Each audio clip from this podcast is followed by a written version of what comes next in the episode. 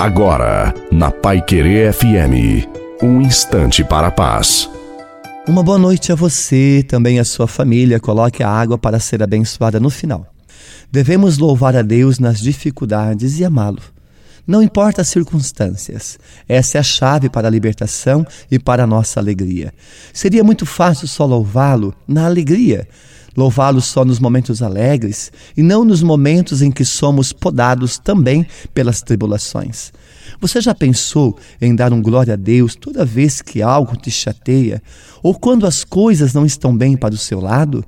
é uma ótima opção, inclusive para que a provação passe mais rápido. Quando louvamos a Deus, tudo fica mais fácil e nos tornamos pessoas melhores e muito mais alegres. A bênção de Deus Todo-Poderoso, Pai, Filho e Espírito Santo, desça sobre você sobre a sua família, a água permaneça para sempre. Desejo uma santa e feliz noite a você e sua família. Fique com Deus.